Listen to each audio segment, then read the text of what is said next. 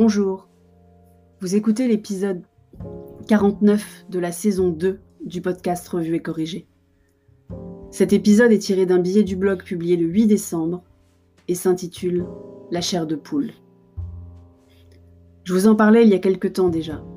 Je n'aime pas les fêtes à date fixe, et encore moins Noël et le Nouvel An. Remarquez, il y a peu d'autres fêtes à date fixe. Mais j'ai quand même eu des frissons en regardant cette vidéo du Premier ministre de la province canadienne de Manitoba, si j'en crois l'auteur du tweet, parce que je n'ai pas été vérifié, honte à moi. Je vous mets dans le billet, dont vous trouverez le lien dans les notes d'épisode, le tweet en question, qui est un tweet de François Baudonnet, que je vous lis. Ému aux larmes, Brian Pallister, Premier ministre de la province canadienne de Manitoba, supplie ses concitoyens de ne pas se réunir pour Noël. Je suis le type qui vous vole Noël. Il est surtout un type qui a du courage. Merci d'ailleurs à l'auditrice qui me l'a signalé, elle se reconnaîtra. Le plus ahurissant, ce sont les commentaires sous le tweet, de personnes qui continuent de nier la dangerosité de la Covid-19 et de la comparer à une grippe. Ceux-là, ce ne sont pas des idiots, parce que Brian Pallister parle d'idiots dans, dans sa vidéo, mais des... je sais même pas comment je vais prononcer ça dans le podcast, mais allez lire sur le billet la façon dont j'ai signifié ce borborigme. On a tous envie de voir du monde, même l'introverti maladif que je suis. Je rêve de terrasses bondées, de sourires visibles pas que dans les yeux des gens que je croise, de regards échangés avec mes étudiants en cours en vrai. Pas, derrière une caméra qu'ils n'allument d'ailleurs pas, pour vérifier s'ils ont bien compris. J'ai envie de prendre mes amis dans mes bras après un dîner où on refait le monde, avec à manger, à boire, dans un resto, un vrai, à table, pas à emporter. Mais on peut pas. Tant que nos actions auront des répercussions sur les autres, on ne peut pas. Même feu mon papa, qui se définissait comme un narco-trotskiste post-68 art, m'a appris que la liberté individuelle de chacun s'arrête où commence celle des autres. Et en ce qui me concerne, la liberté individuelle des autres commence par ne pas mourir.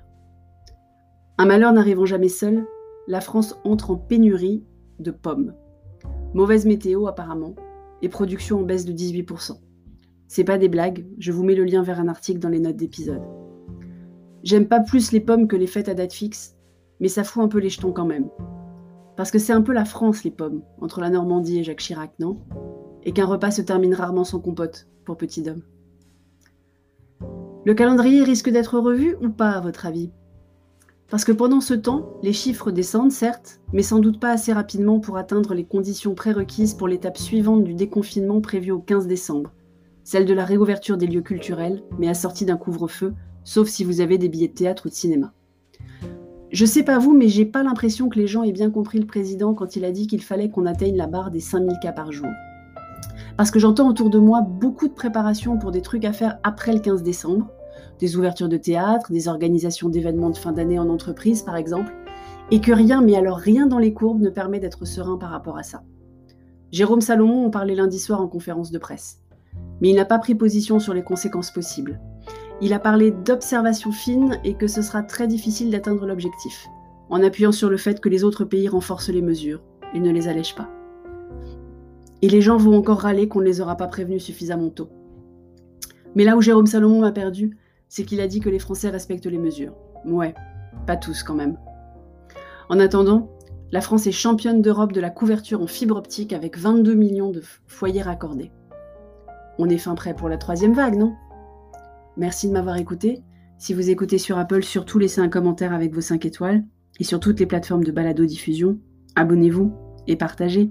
À bientôt.